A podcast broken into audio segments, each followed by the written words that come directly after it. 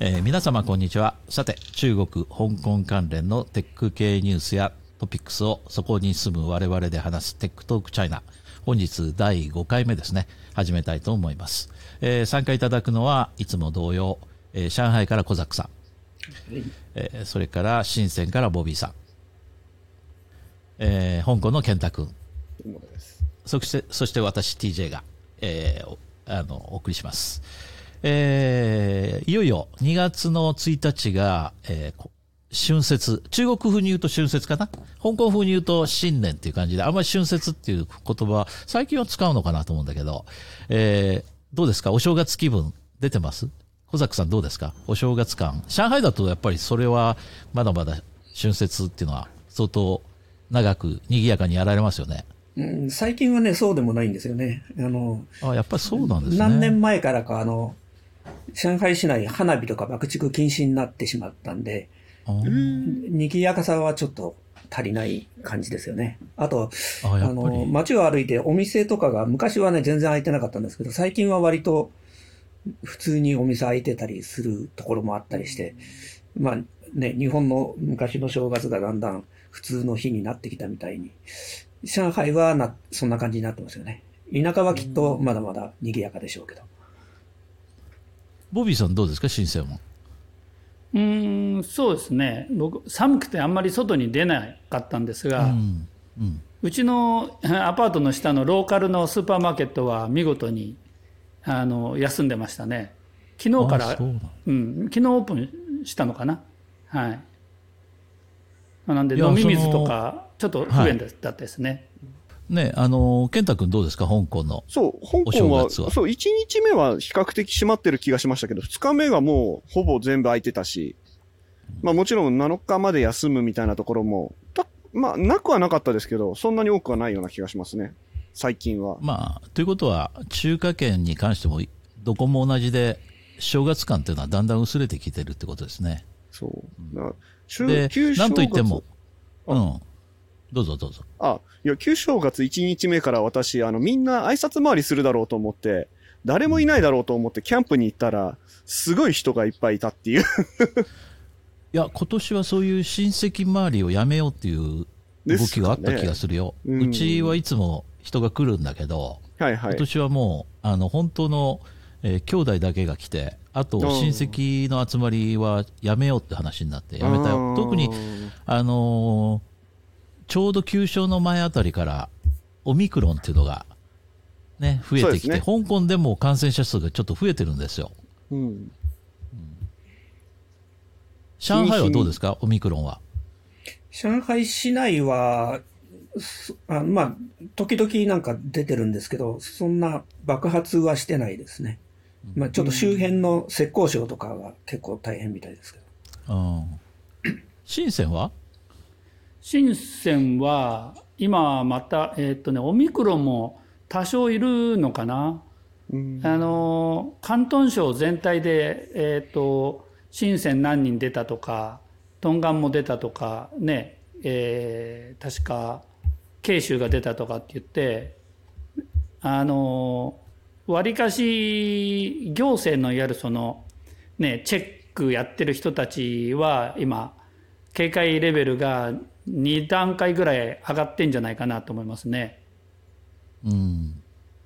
今日ついさっきもこのビルに入ってくるときにしばらくはあの何にもあのしばらくはすげえゆあの緩かったんだけど今日はあのキャリア系のこの行動がトラックできるこうアプリがあるんですけどうん。それを出せって言われて僕のこのねこのなんつうか、えーワンシムツーナンバーの香港のやつあれが出てこないんであ、この間話した件ね。そう入り口で揉めましたけどね。なるほど。いや、大変だ。まあ、香港はね、その、えー今日何人だっけ？今日っていうか、昨日この数日前か330とか40でしたね。だから結構増えてんですよね。そう。で、今日予想で600超えるだろうって言われてます。いやー、それ怖いね、本当ね。うんでもね、それ、あの、うなずけるよね。みんな全然気にしないで、あの、昨日ね、えー香港のあの、電脳街行ったんだけど、はいすごい人だったから。密だよ、密。昔風に言うと。まあ、やばいよ、あれは。みんな気にしてないって当時さんも気にしてる言っちゃった誰も気にしない。うん。本当やばいと思って早々に撤退したけど、うんちょっとひどいね。だからみんなの気持ちが、こう、緩んでるのは間違いないね。うん。だからこそオミクロンはちょっと怖いなと思そうですね。う。で、香港はね、第3ドーズっていうの ?3 回目の、あの、えーワクチンを打ってる人が100万人超えたのかな？そうですね。うん。僕も打ちましたよ。もう3回目は？あ、打ちました。うん。小崎さんは？僕はね、あしあさってうちに行きます。ああ。僕もそろそろ、あの、実は3回目みんな結構ひどかったっていう副反応がね、あの、ということで、どうしたもんかなと思ってたんだけど、そろそろこの、こんだけ増えると、ちょっと打っとこうかなと思って、あの、えー近々、どうせ会社も出勤できないしね、そうですね。うん、寝ててもあんまりね、問題ないだろうっていう、ここ数日で打とうと思ってます。えーぜひ打ってくださいということで、うん、ありがとう。ということでね、えっと、今日のメイントピックスに行こうと思うんだけど、えー、小崎さんの方から今日は、えーお話しいただきたいんだけど、アプリケーションプラットフォームとして活躍するアリペイと WeChat っていう、そういう、えートピックをちょっとお願いします。えー今回ちょっとはお話ししたいなと思ったのは、まあ、アリペイと WeChat の話なんですけど、それがね、気がついたらこう、いつの間にかどんどん拡張してると。その仕組みが面白いなと思って、それについて話そうかなと思ってます。で、はい。えーどういうことかっていうとね、ミニプログラムっていう、あの、ものがあって、それがこう、まあ、アリペイ、WeChat それぞれ、生い立ちは違って、アリペイはね、し少額の支払いシステムで、もともと、あの、タオパオという通販サイトのための支払いシステムみたいなところからスタートして、えー WeChat はね、その名前の通り、みんながチャットするためのアプリだったんですけど、それがどちらももう完全にこう、なんて言いますかね、中国人だけじゃなくて中国に生活する人すべて、まあ、スマートフォン持ってる人すべてがもう導入してる二大アプリになってると。で、そこに、えーミニプログラムというのが、後からこうアドオンで、えーいろんなこう、レストランとかメーカーとかいろんな会社とか公的サービスがどんどんそこにミニプログラムというのを追加してどんどん拡張してると。で、気がついてみると、スマートフォン使ってるんですけど、多分、スマートフォン使ってる時間の、こう、7割とか8割とかの時間は、あー WeChat の中とかアリペイの中だけで生活してる感じになっています。で、まあ僕らはまだね、あの、スマートフォン好きで触ってるんでいろんなアプリ使ってるんですけど、多分普通の生活者の人なんて、スマートフォンというよりも WeChat とアリペイだけ動けば、もう生活できるみたいな。あ逆に言うと WeChat とアリペイがないと普通の生活ができないぐらいの状態になってるんですが、そこのな、まあそういう、なんて言いますかね、ベースがあるからこそ生きてるんだと思うんですけど、その上でこう、いろんな、いろんな別の会社がそこの上にミニプログラムというのを載せてきて、それがこうどんどん生活を便利にしてるみたいな感じになってるんですよね。で、それについて。話してみたいなと。ああ、ちょっと、あの、注釈を入れさせてもらいたいんですけど、あの、日本だとイメージしにくい部分なんですよね、きっと。というか、僕ら香港でもイメージしにくいんだけど、というのは、えー例えば iPhone 使ってる人は、Apple の、えーアプリサイトからアプリを落としてきて使う。で、その中に WeChat だってあるし、アリペイだってあるし、それからそれ以外に、例えば LINE だとかっていうアプリもある。それからそれ以外にゲームだって何だってあるっていうのが、まあ、アプリストアで、Android も同様で、あ Google の用意しているアプリストアからそれぞれアプリを落とすと。ところが今、小崎さんがおっしゃった WeChat とか、えー、アリペイというのはその一つのアプリでしかないはずなんだけども、中国の場合にはそのアプリの中にもう一回アップストアがあるような、そんなイメージなんですよね、きっと。そうですね。まあそ、そこがまた上手なのが、まあ、使ってる人たちがね、別に自分でプログラムを導入してるっていう意識なしに、どんどんどんどん、そのミニアプリが増えていくような、そういう、あの、仕組みになってるんですよね。で、だからゲームなんかもそこにあるっていう、うん、そういうことなんですか、え最初はね、あの、日本で流行ったなんだっけな、あの、カエルが旅するゲームが、あえー、何でしたっけ？うん、カエル旅、旅ガエル、旅ガエルだったかな。そういうのから始まったんですよね。あの、旅ガエルがね、日本の方が、なんか女性の人がプロデューサーかなんかだったのを、え、どっちだっけな？アリペイの方かな？が、なんかライセンス買い取ったっていうのがずいぶん前にニュースになってたんですけど、そういうのが最初にミニプログラムとして登録されてたんですけど、えー、まあその時は確か自分で探して導入しなくちゃいけなかったんですけど、今やそうじゃなくて、マクドナルドだとかケンタッキーだとか、その他そういう、そういう商業的なサービスの中でミニプログラムが使われてるんですよね。で、あの、さっき、えー、さっきちょっと言ってたあの、健康状態をしら表すようなこう、えー、QR コードを表示したりするのも、実はアリペイとか WeChat の中の、えー、それがミニプログラムなのか普通の拡張かわかりませんけど、WeChat とかアリペイの中で表示するんですよね。で、なんていうかな。あの、まあ、ユーザーがあんまり意識しなくてもどんどん拡張されるようなうまいやり方をやってて、えこう、まあ、一つの例で言いますとね、最近のこう、うん、中国のレストランとか、まあ、大きなレストランはまだまだ、あの、誰かが注文取りに来るんですけど、中規模とか小規模のお店行くと、あの、テーブルに QR コードが貼ってあるんですよ。うん、で、あの、まあ、店行くと、まあ、そこ座ってとか、適当に座ってとか言われて、あとは、あの、サオマで注文してねっていう、サオマーっていうのはスキャンっていう意味なんですけど、うん、QR コードを自分で WeChat でスキャンする。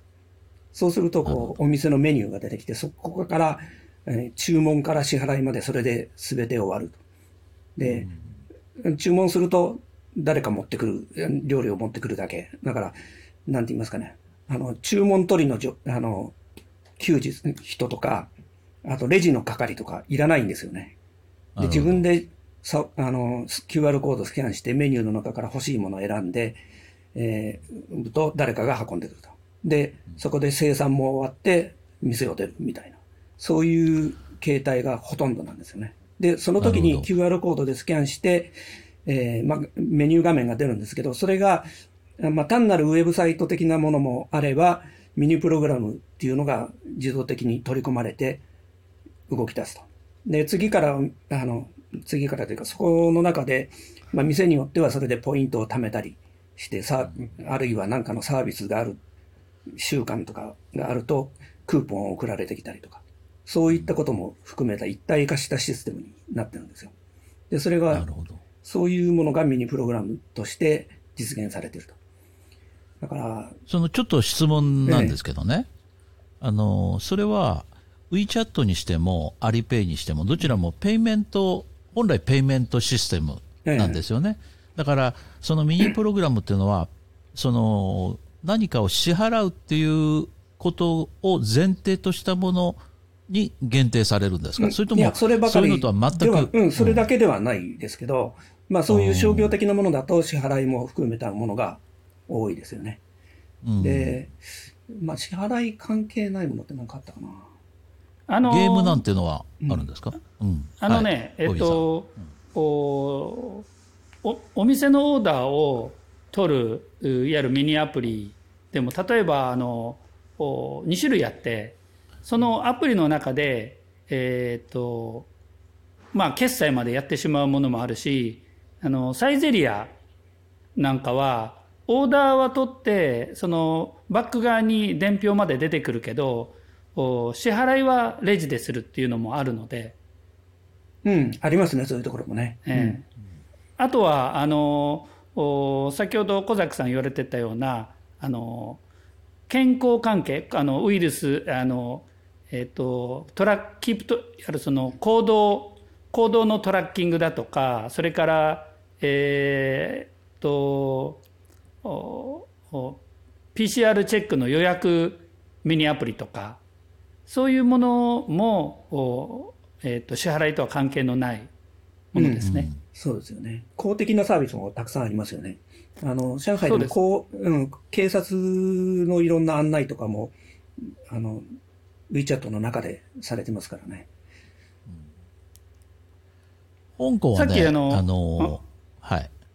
あ、あの、小崎さんの話を聞いてて、えー、あ、なるほどなと思ったのは、えっと、お中国を除く海外って、アンドロイドってみんな基本 Google の、Google プレイでしたっけ？あの、Google のあのアプリストアからダウンロードするじゃないですか、アプリを。ところが中国って、はい、えっ、ー、と、あれってメーカーのショップがメインなんですよね。うん、あのいわゆるメーカーっていうか、その、ビあのビボならビボ、ファーウェイならファーウェイ。だから、あの、アプリの開発者っていうのが、すべてのショップに一個ずつ単独のアプリで開発した場合は、こう、一個ずつ申請して登録していかなきゃいけないけれども、WeChat のミニアプリの場合は、WeChat の多分承認をももらって、そこから使えるようにしてしまうと、みんな、まあ、WeChat 持ってない中国人ってほぼほぼいないので、そこからあの QR コードでピッと読んだら毎回こうミニアプリがパッと出てくるっていうと、配布をするのにめちゃくちゃ便利っていうのがあると思いますね。うん、そうですね、はい、確かにその通りじゃない。アンドロイド、アンドロイドのストア、まあメジャーなところ、あのメーカー以外のメジャーなのが、でも3個、4個ありますからね。大変ですよね、開発者の人はね。だから本来、うん、あの、アップルはそういうことを嫌がるはずですよね。うん確かね、昔の、の私昔 iPhone のアプリ作ってたんだけど、その頃の規約だとできなかったんじゃないかな。できないはずですよね。うん、気がしますけど、いつの間にかそれを認めざるを得ない。アプリストアの、うん、アプリの中にアプリストアをもう一回持たれると、課金だとかっていうのが、どんどん、あの、不鮮明になっちゃいますよね。ね、いまだにコンテンツね、課金が高いって言われてる中で、うん、なんか結構抜け穴的なものが許されるようになってますよね。中国ゆえになんか許されてる気はするんだけど、うんうん、iPhone でも同じようにミニアプリっていうのは WeChat の中に存在するわけですよね。そうですね。で、おそらくは同じ、さっき、先ほどあの、言ってた通り、アンドロイドでたくさん焦点があるのが一発で済むよっていうのと同じ効果が、アンドロイドと iPhone の間でも起こってるはずですよね。うん、そうですよね。WeChat のね、どっちかに僕あの iPhone ユーザーなんで、うん、あの今言われてみたら確かに、うん、えー、WeChat 関係の決済っていうのはあのえっ、ー、とまあ WeChat のミニアプリで呼んできたら基本 WeChatPay で決済するんですけれどそういうのたくさんありますね。うん、だからあの WeChatPay 上で決済してるものってあれアップル関係ないですよね。うん、関係ないですね、どう見てもね。うん。うん、アップルって今でもコンテンツも多分3割、30%ってそうですよね。それがゲーム業界のその反感を買ったっていうのはね。そうそうそう訴訟にまで今言ってるわけだから、うん、それが中国だけはちょっと違う、違い封建的にやられてる気がしないでもないね。そうですね。あれ、香港も、あのー、香港用の WeChat トのペイペイペイメントありましたよね。あります、ね、あります。ということは、香港でも WeChat のミニアプリを使って、いわゆるそのアップルを通さずに支払うことってできそうですね。できます。あの、あの、あれがそうだよね。WeChat じゃなくてアリペイだと思うけど、ね、あの、MTR の、あの、どうだろう。半年ほど前から MTR と、それからえー、バスにはあの QR 二次元バーコードでね QR コードを読み取る、えー、機械がオクトパスカードの隣に必ずあるんですよ。でそれはどうなってるかっていうとアリペイの中にミニプログラムで、えー、何だったかな。ちょっと待ってね。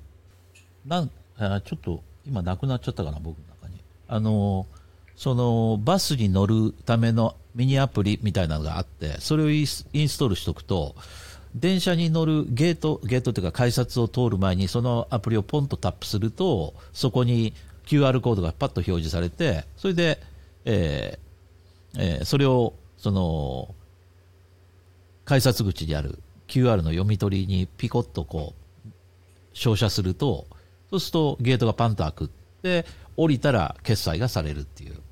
そういう感じで、だからそれが MTR だと、駅の、えーそう 10, 10とか20あるうちの10%ぐらいにそういうあの QR 読み取りのゲートがあるっていう、そういう感じかな？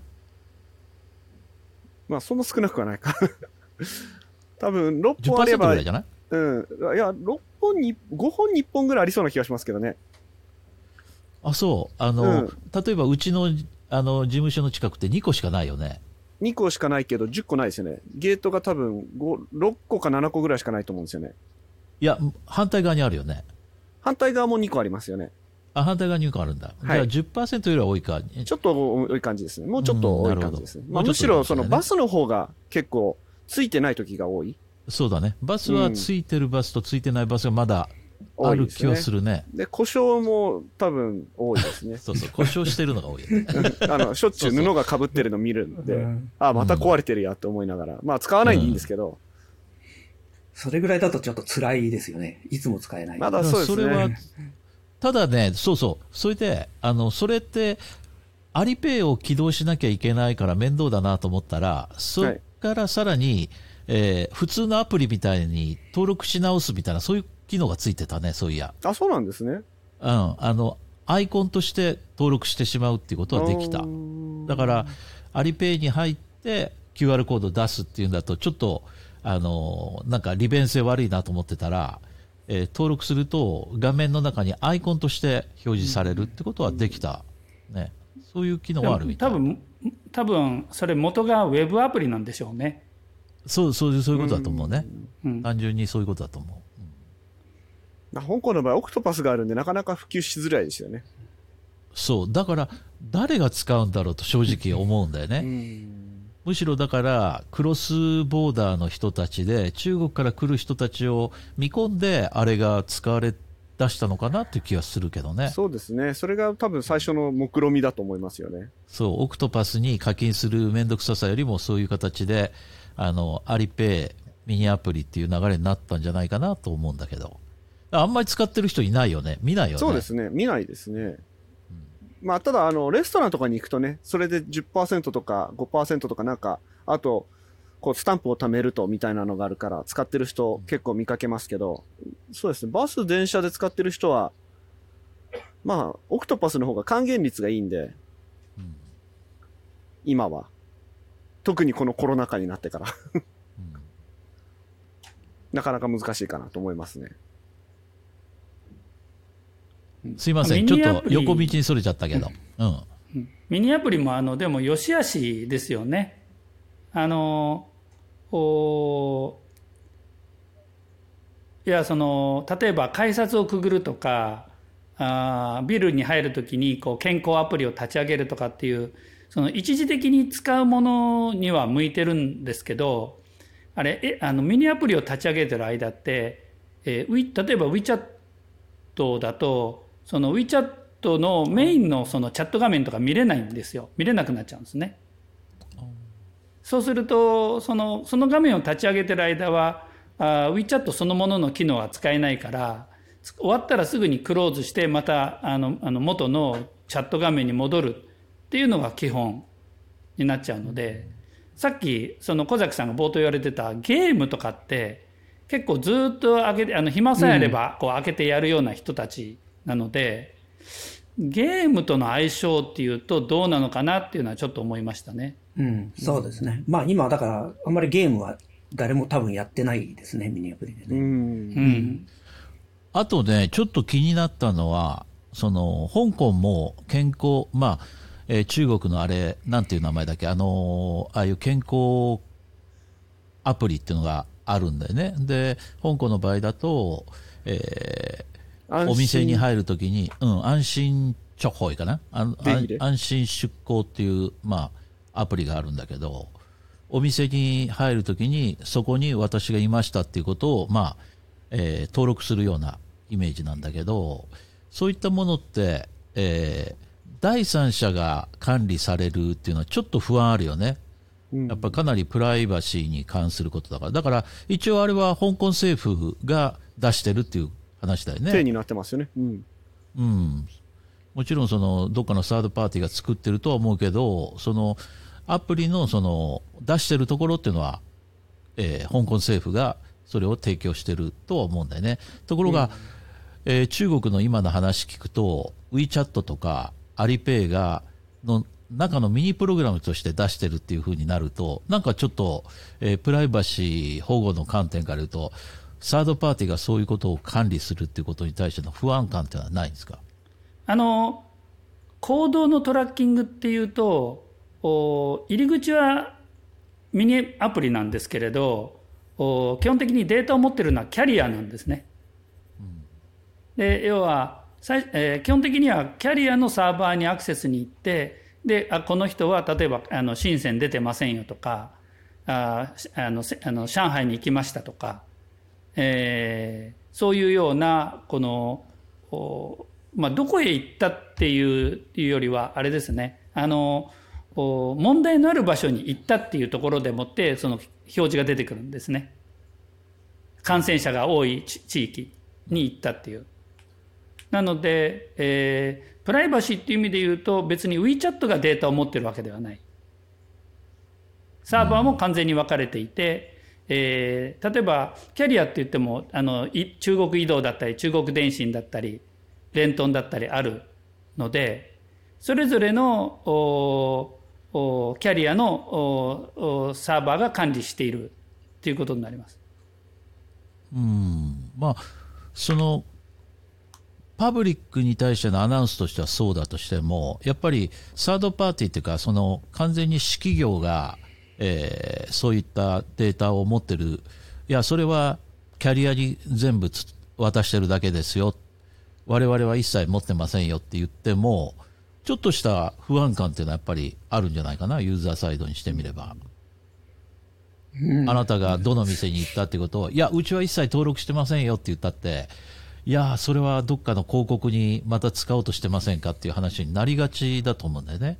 あの、多分ね、中国人、まあ、その、中にそういうことを心配する中国人がいないとは言わないんですけど、そういうことが心配だっていう話を聞いたことはないですね。メンタリティとして基本的に違うと思いますね。うん、なんか私もそんな感じがします。うなずけますよ、うん、そ。そういう表現っていうのは、あの多分日本の人にしてみたら、まず一番それは嫌うっていうか、文句をこう言いたいところだと思うけど、中国の人は管理され慣れてるっていうと、なんか表現としてあんまり ふさわしくないかもしれないけど、そのある一定の管理されるっていうのはもう、それは当然でしょっていう、そこについてはアクセプトしてる面ってあるよね。そういうことだよね。あよねあの、公的な機関よりもひょっとしたら、私企業の方が信用できると思ってるかもしれないですよね。それはちょっと笑える。うん、そんな節もありますよ。うん、うん、確かに。まあ、あの、それは言える。おおそなんていうか、あの、中国の中でも、四六時中あのなんていうかあの知らない人からマーケティングの電話とかってかかってくることって日常茶飯事なんですね。なのでそういうそのことに対して、えー、こう気分を悪くするとか不快に思う中国の人っていっぱいいると思うし前前にこのテックチャイナでもやったと思いますけど中国でも一応プライバシーを管理するっていうことに対してはあの政府も法律を作ってるし一応そういう意識が高まりつつあるとは思うんですけれど、まあ、こういうご時世で要するに電話会社がこの自分の電話の位置をトラッキングするっていうことに対して不安を覚えるっていうようなところはまだないんじゃないかなというふうに思ってますね。うんまあ、一つちょっと思ったんですけど、日本とその中国の違い、あの、電話のね、非通知通話って中国がないんですよね。あ、そうなんだ。日本は非通知、じゃあここ教えたくないから、じゃあ非通知で、電話番号非通知で電話かけようとかってするけど、中国ではそれがないんですよね。必ず通知、電話番号通知されてしまう。それが普通みたいな感じ。他の国どうなんでしょうね。香港はどうですか？香港は非通知あります。ああ。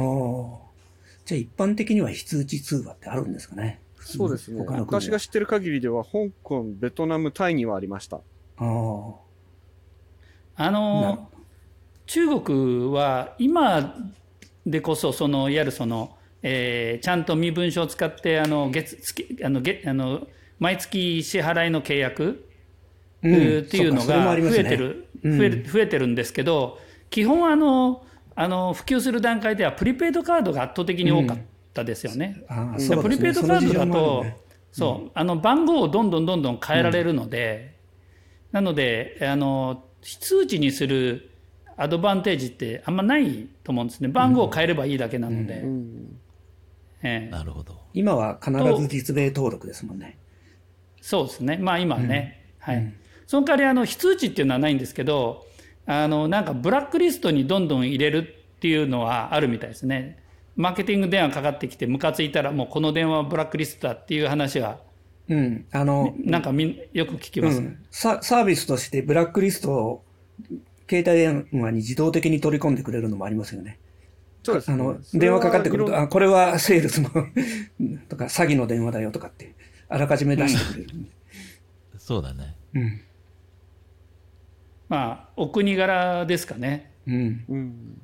確かに。あの、国によってやっぱり意識は違うね。そうですねむ。むしろ香港は政府の出したものを絶対インストールしたくないって人のが圧倒的に多かったですからね。そうそうそう。面白い話として、あの、前は、えー、その、さっき言った政府があの出しているアプリは、えー、任意だったんですね。で、そのアプリを使って QR コードを、えー、読み取ってっていうことをやってもいいし、そこでやりたくない人は、えー、そこのお店に備え付けてある、えー、用紙に自分の名前とか、えー、ID だけを記載して、はい、えー、その用意されてる、その投函箱みたいなところにポンと入れると。それの2択だったんですね。ところがある時期から、えー、よほどのお年寄りと子供以外は全員それをやらなきゃいけないっていう、そういう風に変わったんですよ。そしたら何が起こったかっていうと、あの、先達広場とか、ああいう中古携帯屋さんで、えー、200元とか300元の、それ専用の携帯電話っていうのを売り出したんですよ。そうするとそれを、その、もう、時代遅れの携帯電話だけど、とにかくそのアプリは動くと。そしたらそれを持って、あの、二台持ちにして、本来知られたくない、ちゃんとした自分の携帯電話と、えー、その政府に差し出し用の携帯電話っていうのを分けるっていう、そういう感じだよね。そうですね。健太あの、私もあの、可愛いから1台買いましたけど、使、使ってはないんですよ。実際には僕全部 iPhone でやった方が、何かあった時に便利だなと思ってるんで、で、まあ見られて困ることも僕はないなって思ってるんで、いいかなと思ってるんですけど、まあ、ただ、あの、そういう、なんていう、そういう人たちと会うときに、やっぱそういうの持ってると、彼らは、あの、非常に僕との会話が気持ちよくなるので お前は同志だっていう、こういう感じだよね。そうそうそう まあでも気持ちわからなくはないんですけどね。そうそう。お前は魂を売り渡してないなっていう、そういう感じになるんだ。ただ、あの、私、iPhone と Android と2台持ってて、2台に入れてるんですね、アプリを。で、どちらにもワクチンレコードを入力してあるんですよ。はいはい、でその時点で僕の中では、この2つのアプリっていうのは連携してる、する情報を与えてるので連携するのかなっていうふうに思ったんですけど、見事にあの、情報が連携されることはなく、あの、iPhone は iPhone でスキャンしたのしか残ってないし、Android は Android でスキャンしたものしか出てこないしっていう、そういう状態だったので、まあ情報取られてるって感じもしないなって思いながら使ってました。うん。だ今はもう完全にアンドロイドやめて、まあ、iPhone 一泊にしてるんですけど、うん、じゃないと、あの、こう、やっぱ近くでね、感染者出たら僕も PCR 検査行きたいなと思うんで、それが、あの、あちこちに通知出てこられても、あの、見逃す可能性大なので、それは、あの、やめた方がいいなって思って、そうしてます。なるほど。あれ、日本でも小崎さんあ、あるんですか？ペイペイとか。うん、なんかミニアプリ PayPay にはね、ミニアプリみたいなのがあって、どこだったかな？どっかファーストフードの店のアイコンが出てましたけど、でもあんまり、まあ PayPay の普及率がどれぐらいあるかによるんでしょうけど、そんなにね、爆発的にこう、か PayPay を拡張するような状態にはなってないんじゃないかと思いますね。そうですね。でも、ペイペイはあの、例のほら、いキャッシュバックみたいなのがすごいあったから、ある一定の普及はしてますよね、きっとね。一時期すごかったですよね、最初ね。ですよね。うん。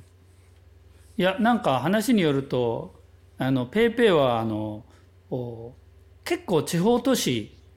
でも普及しあの小さなお店でも普及してるっていう話は聞きますよね。うんあ使えるののはあっちこっち大丈うんただ言われるほど使えるところが多くなかったですよ。夫。うんなんか営業がローラー作戦でこうぐるぐる回ってるんで、まあ、人海戦術のようにっていうふうなちょっと聞いたことありますけど、そうだね。実際この4人が日本に2年間行けてないわけだから、あんまりあの、偉そうなこと言えないんだよね。誰も。確か2年前はそうだったよぐらいしか言えないからね。まあまあでもさすがにあれです辺はコメントで欲しいけど。面白かったのはね、コンビニで入れられるっていうのが良かったですね。ペイペイのお金が。あやっぱあの、はいはいはい WeChat Pay とかすごいよく思うのは、あの、おコンビニとか、その、便利にお金が入れられる場所がないじゃないですか。絶対銀行と繋がないとダメですよ、ね。そうなんだっけ？まあみんな銀行カードでやってますよね、普通はね。あ、そうか。銀行かあ日本はコンビニでうん入れられるんだね。ああの、日本っていうかペイペイは。そう、ペイペイはコンビニで入れられます。コンビニに置いてある ATM、ATM か、ATM マシンなら入れられる？一部の ATM マシンで使える。しかもセブンイレブンの ATM が対応してるんで、まあ、ほぼあ最強逆ですよ、ね。にアリペイとか、あの、WeChat ペイって、そういうカジュアルな入金ってできないんでしたっけ？そう友達うん、そうそう、友人達だよねからもらう。うんそう、人からもらうだよね。うんそうですよね人からもらう、そうその人は銀行から引き落とすみたいな、そんな感じですよね。そうですよね。だから、人からもらうっていうのは、ある意味、その、気楽だけど、やられる方にしてみたら、お前じゃあ俺の銀行入れてこいよって言いたくなる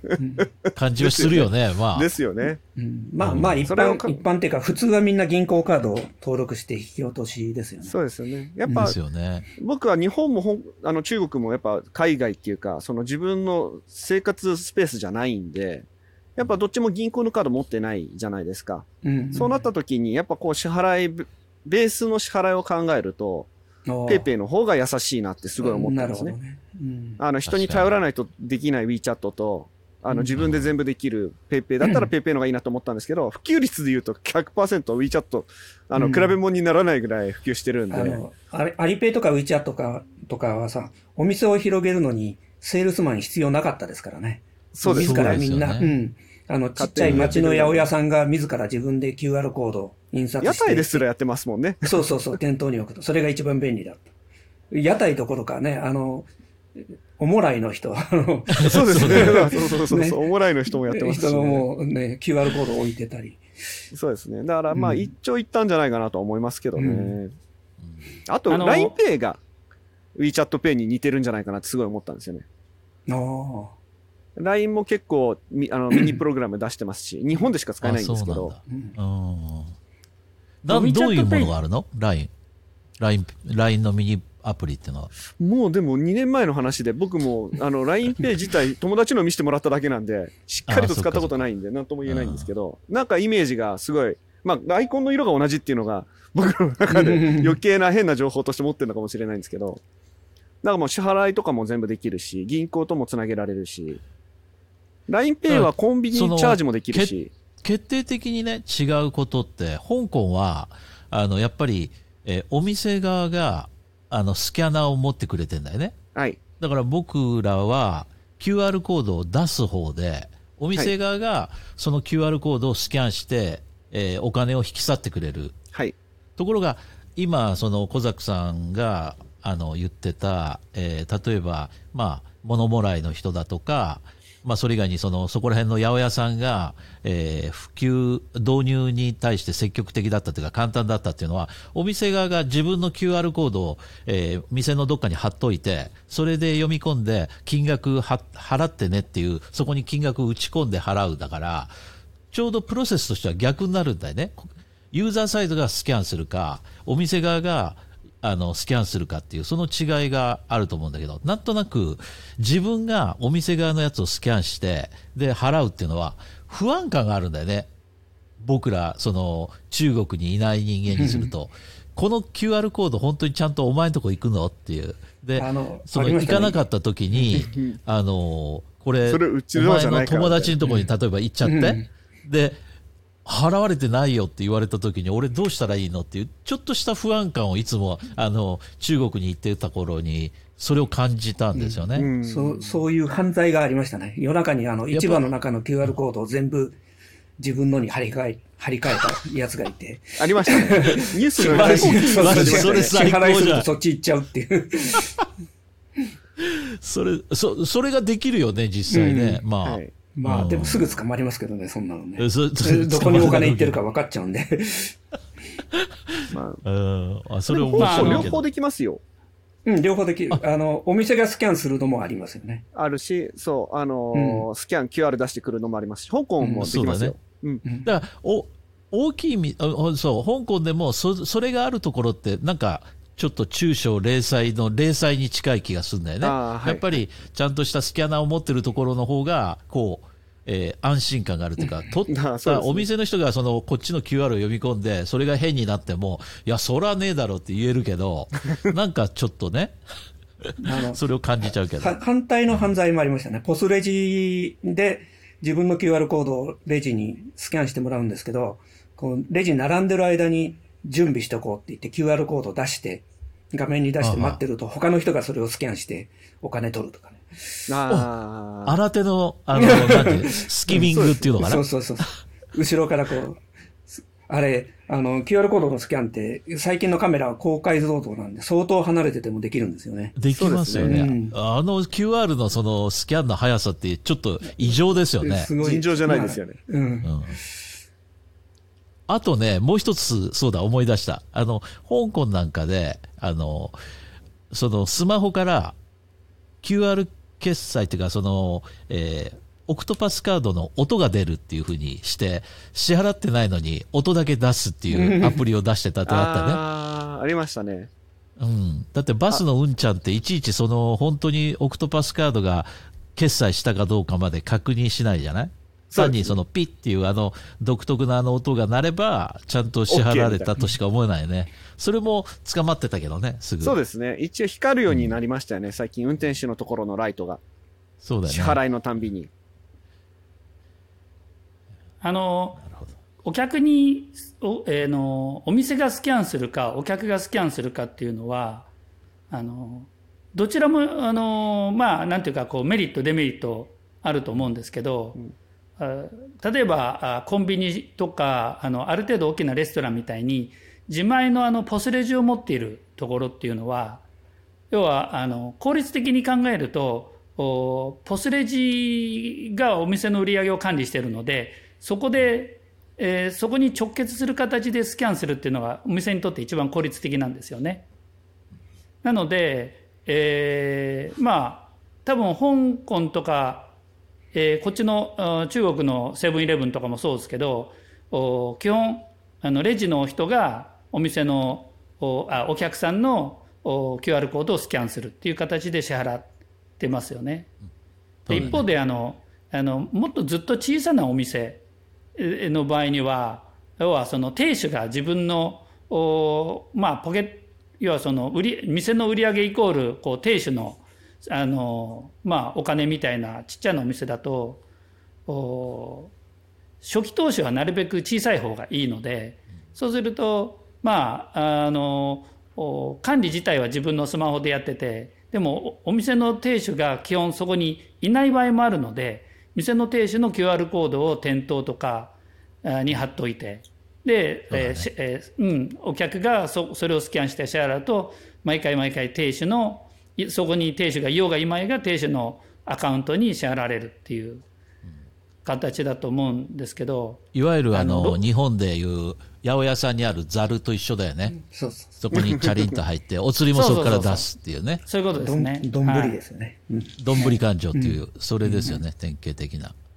まあ、そのだから別にその何が何何個売れたっていうそのポス管理っていうのがないところだったら、まあどっちにしろ、設備投資で自分でスキャナーを用意しないで済むっていう、その、それは一つのメリットになっちゃうぐらいの小規模店舗って、そういうことだよね。うん、そうですね。で、さらに、あの、路上の、路上で、えっ、ー、と、や、あの、野菜とかを売ってるような、あの、おじちゃん、おばちゃんとか、えー、とかだと、さらにその IT のリテラシー自体低くて、自分のスマホをきちんと管理できるかどうかもわかんない場合っていうのは、その、まあ、親族の中で、えー、ちゃんとした人が自分でアカウント、アカウントを作って QR コードの印刷をして、で、路上で売ってる、まあ、おじちゃんおばちゃんは、その、とにかく、この、何かを物を売った時にお客さんにこれスキャンしてもらって、あの、支払った画面を見せてもらってっていうふうにして、もうお金には一切タッチしないと。いうふうにすることで、要はその、間口がすごく広がるっていうことはありますよね。はい。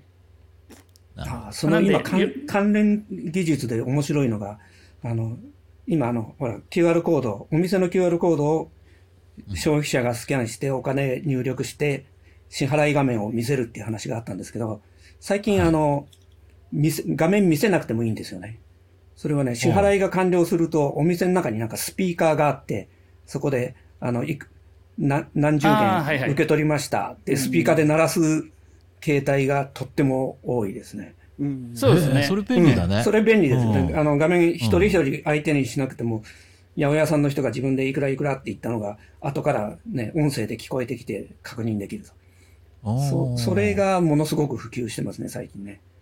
それは、ね、あの、どっちにもメリットあるよね。うん、あの、購買者サイドも、あの、例えば50ドル、50元払おうと思って500元になっちゃってるとかっていうのも、あ、あ今間違ってたっていうのがすぐわかるし、うんうん、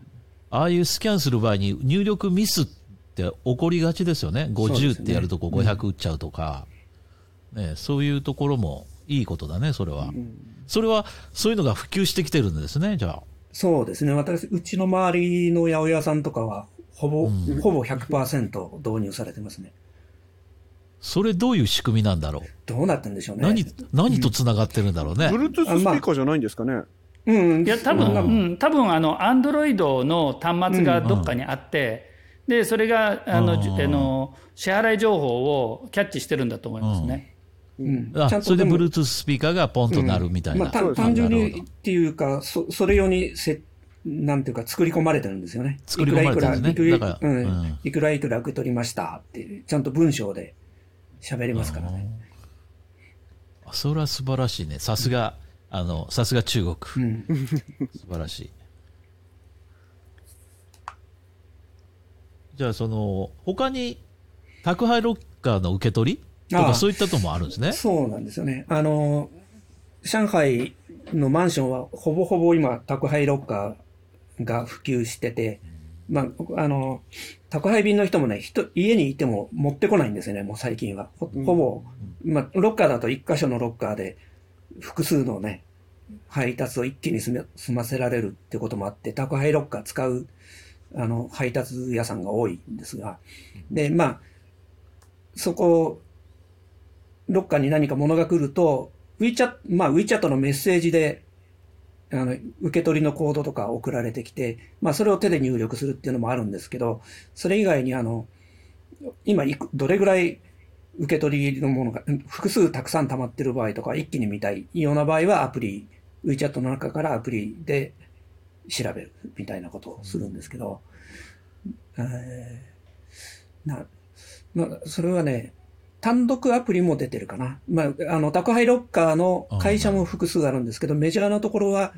まあ、ミニアプリじゃなくて単独アプリとか出してて、えー、宅配ロッカーの前行って、そのアプリの中で表示される QR コード、えー、宅配ロッカーに表示される QR コードをアプリでスキャンして開くってこともできるんですけど、全く同じことが WeChat のミニアプリの中でもできるみたいな、そういうことになってますね。で、あと、あんまり長いこと宅配ロッカー専用、こう、今日届いたものを3日後に取り出すみたいなことすると、最初の頃はペナルティなかったんですけど、今ペナルティがあって、12時間、24時間かな過ぎると0.1元とか取られるんですよ。で、それを、それの支払いは WeChat の中から支払わないと、ロッカーの扉が開かないみたいな。そういう、なるほどそういう、こう、トータルなシステムが出来上がってます。ああ。なかなかシビアですね、うん。ペイメントゲートウェイとやっぱアプリが合体してるのって楽ですよね。そうですよね。単独アプリだとね、結局 WeChat とかにリンクしないといけないんですけど。そうですよね。ね。中身、中であれば、その辺がスムーズにできる。うん。まあ、宅配ボックスのノウハウは結構日本あたりに輸出できるんじゃないかと思うんですけどね。うん。うん、どうなんだろうね、その辺。香港も一応宅配ロッカーってあるよね。ありますね。いまだに WhatsApp か SMS で送られてきますけどね。うん。うん、そのコードがね。で、それをロッカーに行って、その6桁ぐらいの番号をこう打ち込むと、そこの自分のものが入ってるのがパカッと開くってそ,、ね、そんな感じだよね。あの、突然パーンって開く感じですね。うん。あの、2、3回使ったことあります。びっくりしますよね。入力した瞬間に、あの、すごい遠くのドアがパーンと開いたりするんで、あんな遠いのかみたいな。一回ね、あの、香港のユニクロはい。で、オンラインで購入したら、あの、デリバリーするっていうやつを試しにその宅配ロッカー近所のやつにしてみたら、そこに届いて、で、取りに行くのをね、あの、小崎さん言ったみたいに、普通、あの、期限間に合わなかったんですよ。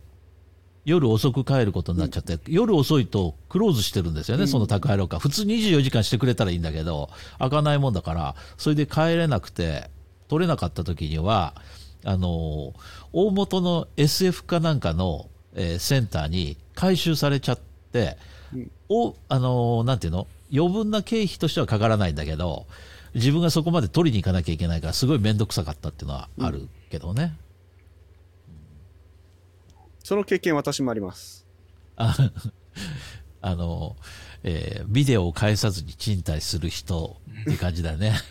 まあでも、24時間じゃないっていうのがやっぱきついですよね。きついよね。だってね、あれ8時半ぐらいで、あの、終わっちゃうのよ。そうなんですよ。で、しかも、ショッピングセンターにあったから。そうそうそう、ショッピングモールあ同じだね。だからだよね、多分。そこの管理の人たちがいなくなると同時にそれがクローズしちゃうっていう。まあ、セキュリティ考えるとその方が安全な気がしなくはないんですけどね。そうだね。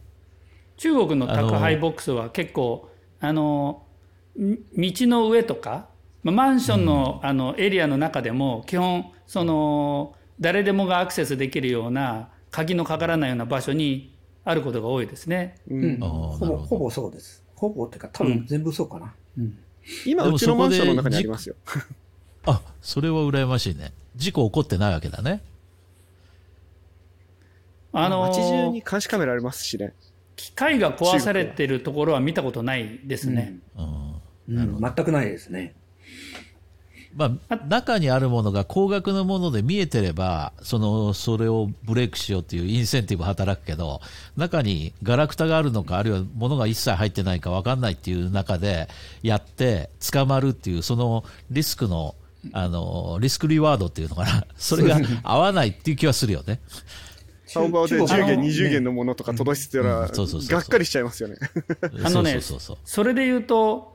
あの僕前に住んでたあのマンションはそのその高いボックスあったんですけど今住んでるマンションはこう結構下町っぽい場所にあって宅配ボックスも多少あるけれどもいわゆるその、えー、小さなその人のいるショップのところに棚がたくさん置いてあってでそこにその届くっていう形式がメインなんですねこの僕が今住んでるエリアは。そうすると、えっ、ー、と、要は、あの、タオバオとかで買うと、まあ、あの、最終的にその家の近くのその預かり屋さんのところに届くと、一応番号が、棚番が表示されるんですよ。タオバオの上に。なるほど。そうすると、そこ、あの、行って、自分でその棚のところへ行って探して持ってきあの探し当てたら今度は自分でそのこうスキャナーが置いてあるんでそこにその箱のバーコードをスキャンさせると。で自分の名前とかがピュッと表示されて「はい出庫されます」って言ってそれを自分で持っていくんですけどその間に店の人は一切関わらないんですよ。いるだけっていう。何か、あの、まあ、しょっちゅうその、あの、自分の箱が見当たらない、見当たらないってことがあって、えー、これないんだけどっていうと、あの、めんどくさそうにやってきて、探す手伝いをしてくれるっていうのはあるんですけれども、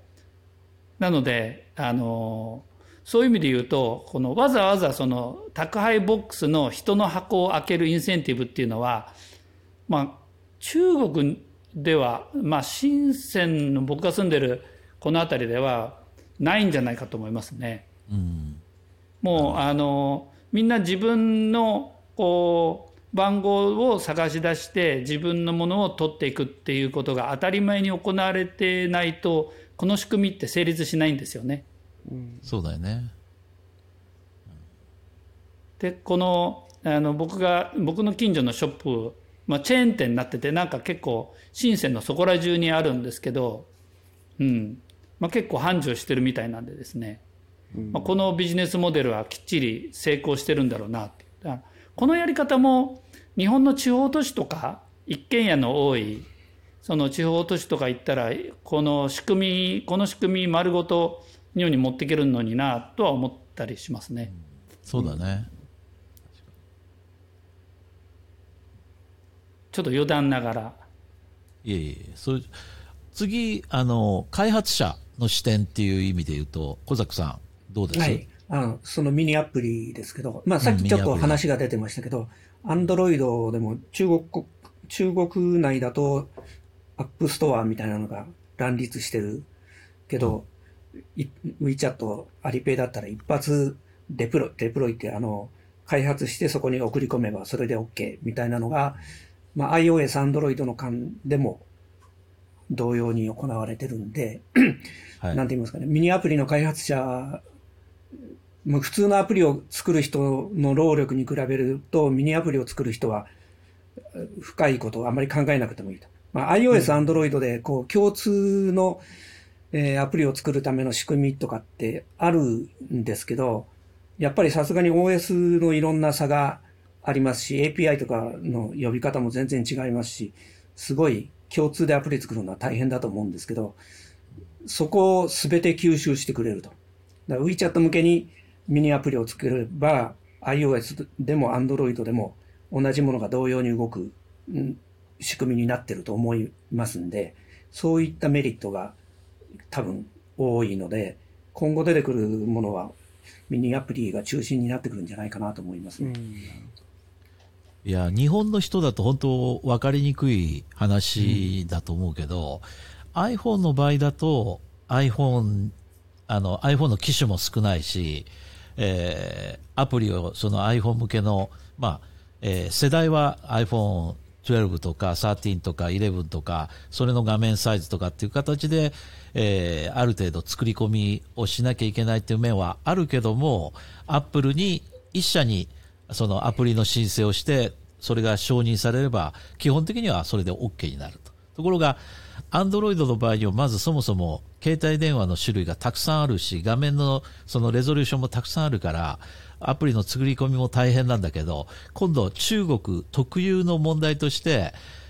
Google がアプリストアを提供していないと。その、っていうか、Google のアプリストア使えないと。その代わり、Xiaomi の携帯持ってる人は、Xiaomi のアプリストアからアプリをダウンロードする。ファーウェイ持ってる人はファーウェイから。えー、それ以外に、えー、Oppo 持ってる人は Oppo からっていう風になると、開発者は、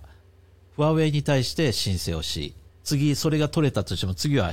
えー、Oppo、次は Xiaomi。いろんな各、えー、携帯メーカーに対して、それをいちいちやらなきゃいけない。かったところが、えー、今、小崎さんがおっしゃったのは WeChat に一発入れて承認されれば、それはどの携帯使ってようが、一気通貫でいけてしまうと、そういう話ですよね。そうですね。うん、まあ、あの、まあ、独立したアプリじゃないと実現できない機能もあるんでしょうけど、まあ、ほぼほぼね、商業的なアプリの大半はミニアプリだけでできそうですよね。いや、僕あの、あの、倉庫向けのバーコードシステムを WeChat のミニアプリで作ろうかなって思ったことも実はあったりして。っていうのは、今言ったように、その、おあの、アプリをお客、開発したアプリをそのお客さんのおところにどうやってその機械に導入するかっていうところで言うと、まあ、WeChat っていうのは、あの、中国の人が、あの、中国のスマホ、スマホだったらもう100%入ってるのでいいし、あと、WeChat のミニアプリにすると、お客さんがバーコードのスキャン端末を専用のものを買わなくていいんですよね。なので、えー、まあ、その、ある程度大きな工場さんとか言うと、そういうことが、そういうことが嫌だから、専用のものを買ってこれ使わせろっていうお客さんもあるんだけれども、あの、もっと小さいところ行くと、経費節減したいから、その端末買うコストも削減したいみたいな。そういうところ、そういうお客さんとか、うね、うん、そういうお客さんだったら。でも逆、逆にその、そういうアプリを WeChat とかのミニアプリで作って、普通に動かすって全然それは問題ないわけだ。ああの、サーバーは自分のところであの置け置きますから、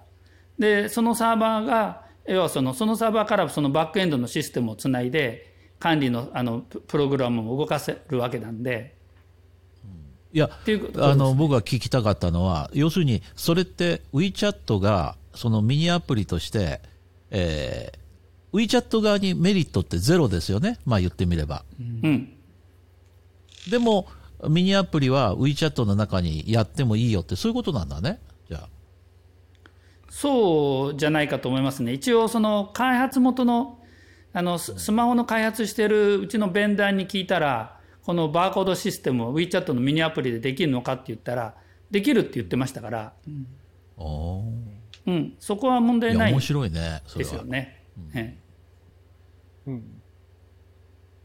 WeChat にしてみたらさ、まあ、こビビたるものかもしれないけど、管理コストっていうのは絶対増えちゃう方向だよね。ところが、その、例えばさっき言ったみたいに、その宅配ロッカーの課金システムとかいろんなことでこう、あの、少額なりともお金がもらえるんだったら、その、そこに乗っけてあげるっていうインセンティブ働くと思うけど、今、ボビーさんが言ったような話って、えー、それを入れたら管理コストは増える。ところが、WeChat の収入には一切つながらないっていうのに対して、それを許可するっていうのが、ちょっと、あの、目的が見えないっていうか、気がしないでもないね。ですね。まあ、その辺は、あの、こう、結構、トータルで考えてるんじゃないですか。みんながこの。かもしれないね。普及するっていうことが、まあうん、あの、大前提としてあるっていうこともあり得るからね。そうですね。うん、WeChat をプラットフォームとして使ってくれるってこと自体に価値があるっていうのは、プラットフォーマーとしては考えますよね。そうだね、うん、プラットフォーマーっていうのはそういうもんだからね、もともと。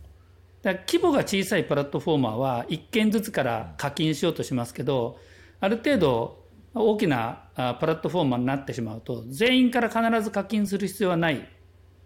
ていうことがありますから。ね、あと他にそのアプリを作るっていう意味においてはどうですか？あの、あんまり詳しくはないんですけど、聞いたところによると、なんか JavaScript で作ってる。え、JavaScript ってあのウェブサイトの言語じゃんみたいな感じなんですけど、だ。はい、だからまあ多分にウェブサイト的な画面の作りになってるみたいですね。だから一部、うん、あの一部ただウェブサイトを表示してるだけのものも混ざってるかもしれないですね。あまミニアプリはミニアプリでちゃんとコードがダウンロードされて、あの、中にストアされてるっぽいんですが、まあそうじゃないのもあるかもしれないですけど、一応、あの、ちらっとドキュメント見た限りでは、そのウェブサイトにはない、その WeChat なり、アリペイなりと直接こう、コミュニケーションするための API があって、あの、アプリ的なこう、サービスを提供するための仕組みが WeChat、えー、アリペイの中にあるんで、まあ、ウェブサイト、単なるウェブサイトではできないことがミニアプリの中ではできてるみたいですね。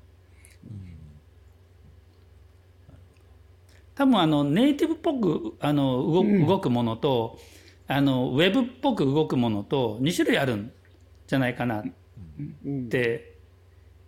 現状では思ってるんですけど。うん、両方ありますよね。で、うん、まあ、支払いシステムにリンクするとかっていうと、やっぱり内部的な、こう、そうですね。ネイティブっぽいのが多いですよね。うん、アリペイが提供してるそういう API を使ってるでしょうからね。前ちらっとあの、えっ、ー、と、こあの、えー、話したあの、ココス 2D っていうゲームエンジンがあって、それの、あの、おおプログラムって、えー、WeChat のミニアプリとしてもコンパイルできるんですよね。うん、そういうオプションが、あの、あるんですけれど、まあ、多分そういったものはやっぱりネイティブっぽく動くんだろうなって思ったりするんですけど、まあ、一方であのいわゆるそのお店のメニューアプリみたいなものは多分ウェブっぽいんだろうなっていう感じですね。そうだね。はい。うん。独自である必要ってあんまりないもんね。まあ、ただ画面、画面の出方がね、こうタブがあって、こう、こうそのメニューのカテゴリーがタブにちゃんとあって、そこをクリックすると中身へ展開されたりとか、まあかなりアプリ的なのが多いですね。まあ店にもよりますけど。うん、香港もね、結構最近、その、さっき、えー、小ザクさんだったかな？ボビーさんだったかおっしゃった、その、香港はね、あの、決済までできないんですよ。うん、あの、お店に行って、まず、あの、昔ながらのあの、えー、なんていうの？あの、関熱紙に、あの、印刷物があって、それが、あの、なんか、台紙のパチンとはめるやつに、その、関熱紙があって、関熱紙に QR コードがあって、それが、あの、店に入ると同時に、その、渡されるんですね。で、その QR コードを、あの、自分のスマホで読んでっていうと、完全にウェブが立ち上がって、メニューがパーンと出るんですよ。で、そこの QR コードに僕のテーブル番号が入ってるんだと思うんだけど、そこで、あの、メニューを、ウェブのメニューを入れると、そうすると、それが、えー、オーダーとして入って、最後、えー、そこで決済はできずに、その、えー、最初にもらったやつをレジのとこ持っていくと、えー、レジのとこであなたが食べたのはこれですねって言って、そこで金額提示されて、それをまた別の、まあ、アリペイで払う。オクトパスカードで払う。現金で払う。あるいはクレジットカードで払うっていう、そういうオプションが用意されていると。だからそういう意味で言うと、そこのところでのその人件費っていうのは、あの、中国ほどドラスティックにカットはできないけど、まあそういう形ではあるね。あの、そうですね。香港はね。それ多いよね。あとテーブルに QR がすでに印刷されてて、そのテーブルでその QR を読んで注文すると、そのテーブルの注文っていう風に受け取ってくれる店っていうのもちょっと出てきてはいる感じですね。でも支払いはもう完全に別ですね。そうだよね。やっぱ中国のあの支払いも含めてってすごい羨ましいですよね。いやでも、その、まあ、細かい話だけどさ、さっきのそのテーブルにあると、その、お店のとこに、あの、お店のレジに持っていくものがなくなっちゃうよね。あの、あ多分、あの、その、これを、パチンっていう関熱紙をもらう意味の一つとしては、支払いの時にそれを渡せば、食べた人がそれを持ってきたっていう、その一対一のこの、あの、カップリングができてるような気がするんだけどね。そうですね。まあ、その、まあ、エコとエコじゃないの差がそこにはあったみたいで。テーブルのも何件か僕は行ったことありますね。だいぶ、うん、もう、もう確かにあ、うん、あ、見たことはあるね。そうですね。でも、あれはよく思っているのは、あの、隣のテーブルのスキャンして、そ勝手に注文してやろうかなって思ったことありますよね。になるよね。だからちょっとね、それのクエスチョンだなと思うんだよね。そうですね。あの開発者目線であのちょっと考えると要はあのお店のオーダーシステムオーダーのアプリが決済をするかしないかっていうのは結局最終的にはあの規模感だと思うんですよね。まあ、あるいはその、うん、アプリにどんだけお金をかけるかっていうことで、えー、アプリの裏側そのバック側でペイメントゲートウェイとつなぐかどうかっていう問題だけだと思うんですけど、ペイメントゲートウェイとつなぐにはやっぱりあの、ある程度大きなあの投資というか、まあ、開発ボリュームもそうだし、例えば、えー、支払う場合にじゃあ今度、えー、どういう支払いをするんですかと、クレジットカードをもうビザ、マスター、あの別々にあるし、っていうふうになってくると、面倒くさくなるっていう話ですよね。なので、ね、えーえところが中国の場合はあの僕もまああのあんま詳しくないんですけどおそらくお店あのいわゆるその世の中で普及し普及しているそのあのパッケージっていうのは、あの、うん結構ね、出前を、出前のアプリの会社とかが、えーの、作ってたりするんですよ。あまあ、似て、あの、あの、画面の絵面も似てるし、結局、最終的にあの、お客さんもレストランなわけだしね。同じ業界だったりするんで、そうすると、そういうパッケージを使ってると、もう、あの、おお客さんの数もたくさんあるから、初めからペイメントゲートウェイとつながっているんですけど、その、あの、支払い方法も、WeChat だったら WeChatPay、あの、多分、ツーフーパーのミニアプリだったらツーフーパーって、例えば2系統しかないわけですよね。なので、ペイメントゲートウェイもある意味で作りやすいっていう、選択のあのオプションがないですから。だから日本で例えば、間違いなく2つしか使ってないですね、中国の普通のそういうシステムは。で日本とかで PayPay とかが普及してきて、PayPay のミニアプリの中から、あの、おメニューアプリとかを開発する人が増えれば、まあ、支払いはミニ、あの、PayPay 一本になるので、まあそういう意味で、えー、さも一気通貫な仕組みっていうのは作りやすいんじゃないかと思いますね。確かにね。そうだね。まあ中国ぐらいクレジットカードが作りにくい国、クレジットカードってあるんでしたよある、ありますよね。まだありますね。一応うん。うん。ビザマスター。でも、あの、あんまり出す、あの、要は、出てこない？クレジットカード自体があんまり普及してない国？まあ、デビットカード。デビットカードですよね。基本みんなデビットカードですよね。うん、まあまあまあ、都会だと両方ですよね。デビットカードやクレジットカードの方が支払い猶予があるんで、若者はたくさん使ってますよ。ああ、なるほど。あ、あまあクレジットカードの方が、うんあまあ、アリペイの中にも支払い猶予する仕組みがあって、それ使ってる人もたくさんいますね。ああ、なる1ヶ月に1回の支払いっていうのがあるんですよね。うちの社員でも、あの、あのビザあ取ってる、取った子います、いるんですけど、うん。あの、た例えばちゃんとした、まあ、うちあの、会社に勤めて、で、こう、深センの居あの居留証と、それから社会保険、まあ、しあの社会保険に加入して、居留証も取ってっていうふうに、いで、その一定年限、3年とか5年とか経っていれば、あーあのクレジットカードって別に普通に取れるんですよ。うん。難しくないですよ。ところ。、うん、全然あのそそういう会社勤めをちゃんとやってる人たちにとっては何にも難しくないんだけれど、やっぱりこの深セン全体を見るとそういう人たちの数人数もまあ人数というかパーセンテージもそんなに多くないと。圧倒的に多くの人は、あの、えー、いわゆるなんていうかこうお店のなんていうかいわゆるおみショップの従業員みたいなうん。子たちだと、そこら辺をカバークリアするのがなかなか難しかったりするっていう。うん。のはある逆にその、お店側としては、クレジットカード対応してるお店の比率っていうのはどうなんですか？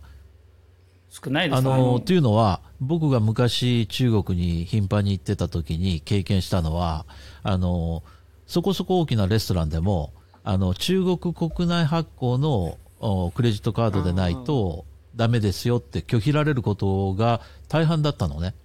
そうですねあ。それはね、今でも変わってないですよ。うん、今国際クレジットーカード使えるのはデパートとか、アップルストアとか、そういうところだけですよ。ド。あ、やっぱりそうなんですね。うん。うんそれが困って、結局、えっと、HSBC の香港で中国で使えるユニオンペイが含まれたクレジットカードっていうのをわざわざ作ってもらって、で、今持ってますね。今全然使えてないんだけど。そうですね。うん。いやあの深センで僕の経験でもあのクレジットカードで支払えるっていうとあの香港で作ったね、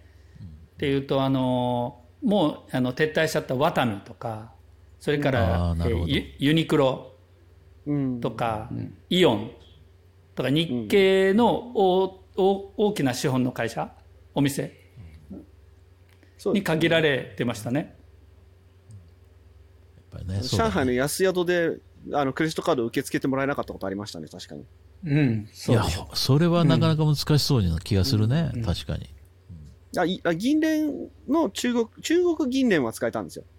うん。デビットの。ただ、あの、あデビットはね香港の、うん、そうですね。あれはダメみたいな。だからクレジットは難しいと思うんだよね。ぎあの、うんデビットは使えると思うけどね。そうですよね。なるほど。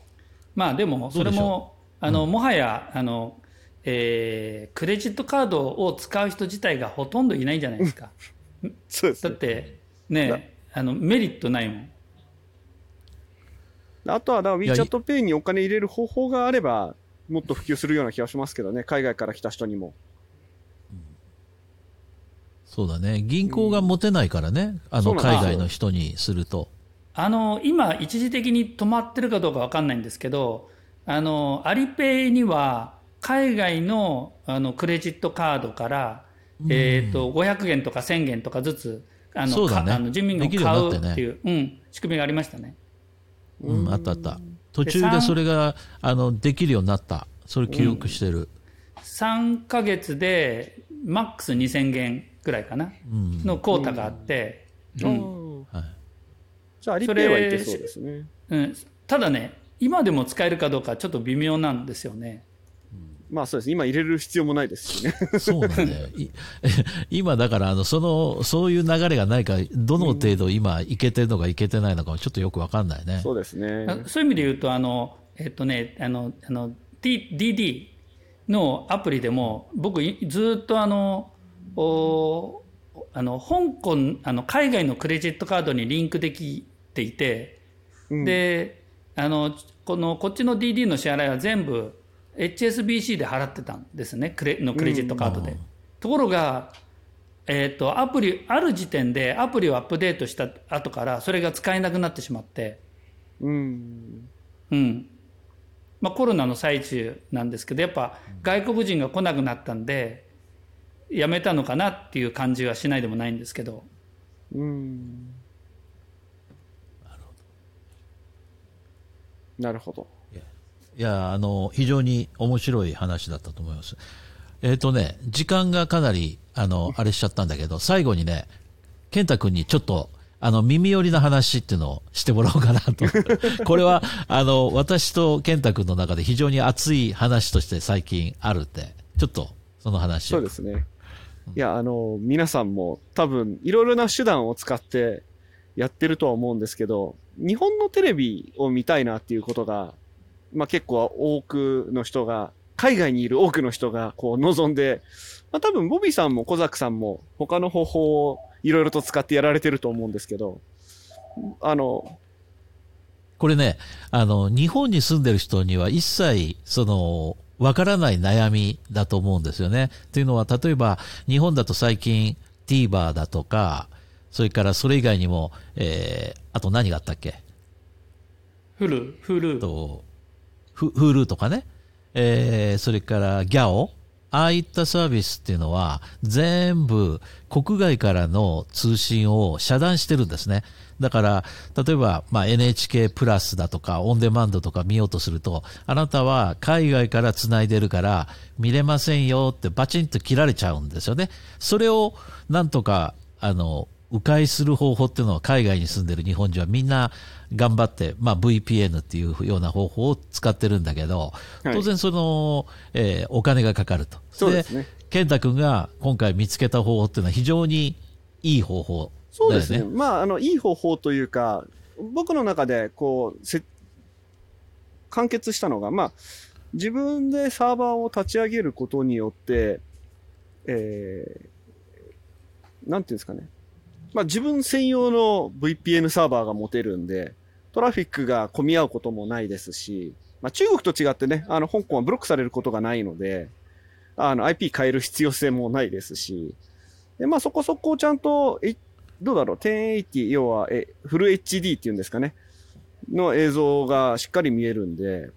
で、最近それでハマったのが、このリノードっていう、あの、なんていうんですかね、えー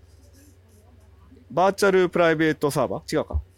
え ?VPS? VPS バーチャルプライベートサーバーですね。うんバーチャルプライベートサーバー上でですね、このリノードで提供している VPS ってすごい特殊で、えーまあ大きなところだとアマゾンとかが提供してるのとちょっと似てるんですけど、いろんな国に置けるんですね。シンガポールだったり、アメリカだったり、オーストラリア、イギリス。で、その中に日本ってあって、で、えー、お値段もですね、非常に安くて あの、そこで作っておくと。まあ、今まで僕がよく聞いてた VPN のサービスの価格帯がだいたい US で100ドルぐらい日本円にすると1万円ぐらい年間かかるってよく聞いてたんですけど、僕がこれ自分で立ち上げてやってみたら、まあ自分で立ち上げないといけないっていうので、ちょっと知識とかいろいろあるとは思うんですが、比較的簡単にできて、月間5ドル、だから年間60ドル、40%ぐらい安くなるなというので、平均から比べると。まあ、あの、ありなしのありではないかなっていうのでね もし興味があれば、あの、TJ さんのこのリンクの概要欄に 招待コード貼っておくので。要するに、あの、ちょっと、なかなかあの、微妙なところがあるから、はっきりとは言わなかったけど、えー、健太君が今やってることっていうのは、その、リノードっていう、まあ、リンクを貼りますけど、そこから入ると、まず、えー、使用権100ドル分、米ドルで100ドルくれるんですよ。まず、無料使用権というか、100ドル分のクーポンみたいなのをまずはもらえるんですね。で、えー、そこでサーバーを日本っていうふうに設定すると、日本に自分のコンピューター、仮想コンピューターが持てると。うん、で、次にやるのは、そこに、えー、例えば、オープン VPN といったような VPN サーバーのアプリをそこに入れ込んでしまうと。そうすると、えー、香港から、あるいは中国からそこにポンと接続をしたら、自分の接続元っていうのは、えー、日本だよっていうふうに、まあ、えー、偽装できると。そそれで、その、その繋いだ状態で、例えば TVer とか、例えば GAO とかっていうような日本のそのテレビ、えー、サービスに接続すると、えー、向こう側は、あ、これは日本国内から来た、あのー、通信だなって言って、ちゃんとアクセスを許してくれると。はい、で、えー、見る。っていうことがテレビが視聴できるっていう、そういう設定が自分でちょっと、ちょっとした苦労しなきゃいけないんだけど、できるということなんですね。で、ね、そのさっき言った月間の使用料が5ドルなんだよね。だから500円から600円ぐらい払うといいんだけど、ところが、一番最初にアカウントを作ると100ドル分向こうがくれるんですよ。と、ね、いうことは、1年数ヶ月はそれが無料で使えるので、まあ、今、大手というか、まあ、有名どころの VPN のそのサーバー提供業者だと、年間で1万円ぐらい、えー、多分費用がかかると思うんだけど、うん、自分でちょっとした苦労をすれば、1年半ぐらいは無料でそのサービスが使えてしまうと。しかも、1ヶ月で、えー、流量として1テラくれるので、はい、ほぼ、あの、普通の人がテレビを、日本のテレビを視聴する TVer 見るとかぐらいだと、使い切ることができないぐらいの容量をくれているということができるので、これは、あの、えー、自分でできる人はやるとすごくいいと思うんで、ちょっとリンクをね、あの、貼っときますけど。これはなかなかおおすすめですよ。すごいいい情報を聞きました、これは。私も使います。あの、うん、今ね、アリ、アリババの VPS を使ってるんですよ、私はいはいはい。アリババも、あの、東京ノードがあって、あるんですか？うん、東京と上海とにノードを借りてて、まあ、こそこそやってるんですけど、いいですね。これ値段、アリババちょっと値段忘れましたけど、ね、アリババと変わらないか、もしかすると安いかもしれないですね。うん、そうですね。すごいアリババはちょっと値段私わかんないですけど、うん、中国にただなかったかもしれないんで、うん。あの、東京サイドだけこれ使える、ね、そうですね。ノード、うん、そうですね。あの、中国側の方はアリババで、うん、みたいな感じの。アリババはね、あの、重量制なんですよね。流量。一応重量制といえば重量制なんですよ。うん、でも1テラバイトあれば、1テラバイトあれば全然。余裕ですよね。問題、うん、問題ないですね。すごい。これは素晴らしい情報を聞きました。そうですよね。で、まあ、小作さんは、あの、ちょっとすいません。あの、人員としてちょっと違ってくると思うんですけど、あの、僕とか、知識ありすぎるからね。そう、僕とか当時さんでも、あの、本当に、あの、ものの10分ぐらいの勉強で 立ち上げられたんで、そうそうそう。そう。あの、実際にかかったのは、あの、インストールしてる時間とか待ってる時間もあるん、あるんで、30分ぐらいから、今1時間ぐらいかかってるのかもしれないんですけど、あの、実際に作業してるのは10分とか15分ぐらいでね、立ち上げられたんで、ね本当簡単だと思いますね。コマンドも打ち込むことなく、もうマウスクリックで ほぼ全部いけちゃうから。そう、しかもあの、マウスクリックするところも大してないですしね。10クリックぐらいで VPN サーバーが立ち上がった、そんな感じのイメージですよね。すごい。いや、これね、本当にこの、なんていうの？全知全能感というか、万能感というか、そういうのが、こう、できてくるね。自分の、あの、持ってるサーバーがその日本にあって、そこに、あ、じゃあ、あ、一つアカウント欲しい？みたいな、その、じゃあ作ってあげるよみたいな用意してあげるよって、パロ、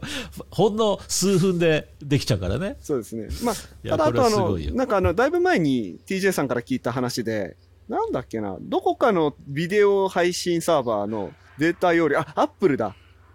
そうそう、アップルはでかいんだよね。Apple TV のデータ配信容量がでかいっていうのを聞いたんで、あそこだけはちょっと気をつけないといけないな。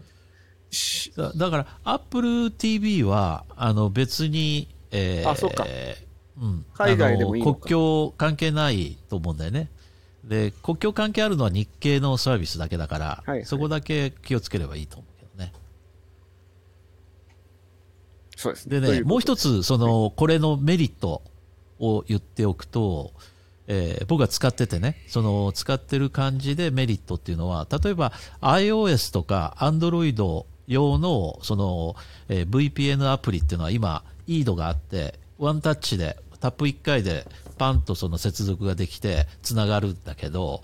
その業者が提供してるやつの、えー Mac 用のアプリっていうのは、すごくその使い勝手が良くなくて、例えば僕が使ってる、えーサービスのやつだと、ブラウザを、特殊ブラウザを使えっていうふうに言われるんですよ。で、その特殊ブラウザが、まあ、プロキシみたいな形で繋がってて、そのブラウザの中であれば、日本に入るときに、その日本偽装が完結すると。だから、TVer ビルにしても、その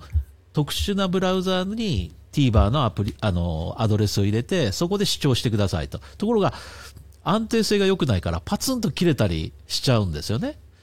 ところが、この、今回のこのリロードのやつの、まあ、例えば、えー例として OpenVPN っていうのを入れると、ブラウズ、あの、OS にブあの、そのアプリを入れれば、かあの、ワンタッチで接続もできるし、で、安定性も非常にいいんで、おすすめです。もう私の家は24時間つなげっぱなしです。Amazon Fire Stick TV つけたらもう TVer もすべて見れるっていうね。もう最高ですよね。そうだね。うん。あということでね、この、えー最後にちょっとおすすめ情報っていうのを、なんか、小崎さん質問ありますか？なんか。質問、えー小崎さんの方がすぐ僕らキャッチアップすると思うけど、でも現時点では僕らの方が知ってると思う。えー、質問は特にないかな。まあ、今ね、料金表だけ見てるんですけど。うーん。うん。20おーいい、いいですね。本当に。なかなかいい月末にね、うんあの、請求書が送られてくるんですけど、うん使用料5ドル、えー、0円って結局は書いて送られてきますよ。これはですね、クレジットカード登録で申し込む。そうです。そうですね。一応クレジットカード登録は必要ですよね、最初に。はい。うんなるほど。いや、素晴らしい。でもずーっと毎月5ドルであれば、使用料5ドルが引き去られて残り95ドル、翌月には90ドルっていう感じで、あの、あなたのクレジットは減ってますよっていう感じの無料の請求書がこう送られてくるって、そんな感じですね。うん、1ヶ月20前に聞きたかったなヶ月後。に、えああ、すいません。やつつい、つい最近あの、アリババの VPS を6か、ね6ヶ月分支払ったばっかりなんですよね、東京の。ああ、なるほど。ええあ、でもすごいな、これは。それで言うと、でもね、それ、があるうちに、両方ともやってみて、どっちがいいか比較しうん調子いうか継続するのかうん。そういうこともあると思うんですよね。一応、そう、一応でもあの、あの、ボビーさんに、あの、OpenVPN テストしてもらったら、かなり遅いっていう評価をいただいたので、うん、ああ、そうそうだ。場所だからちょっとによってね。遅いの、かもしれないですね。場所によって違うかもしれないですね。うん。そうそうそうそう。まあ、その辺を確認してもらって、うんそうですね。あの、使えれば使ってもらうと。うん僕らは、あ香港は非常に快適です。んそうですね。一時期 TJ さんと僕と二人で同じサーバー使ってたんですけど、うんそれでも全然感じなかったんで、あ、うん問題なかったね。OpenVPN はね、ちょっと中国から使うにはちょっと問題があるかもしれないですね。うんだからその辺はちょっと、うんあのうん考えなきゃいけごにない、ねよってください。いや、逆に言うと、その、小作さんにまず使ってもらって、その辺検証してもらって、で、そうですね最後にあの、これがいいよっていうのを教えてもらえる。ぜひ。はい。いや、やってみます、これが。よかった。はいいいことをぜひお願いしま聞きますした。うん。はい。なんか他に、えー、話しておきたいことありますか？うん特に特にないかな。ないですか？ボビーさん大丈夫ですか？いや、特にないです。はい。健太君も、もう。はい、大丈夫です。はい。あの、ようやく、このリノードのこと話そうと思って、ようやく話せたよね。よかった。じゃあ、今回はこの辺にしましょうか。はい。え、っと、お付き合いありがとうございました。はい。それではまた次回お会いしましょう。さようなら。はい、ありがとうございました。はい、よろしくお願いします。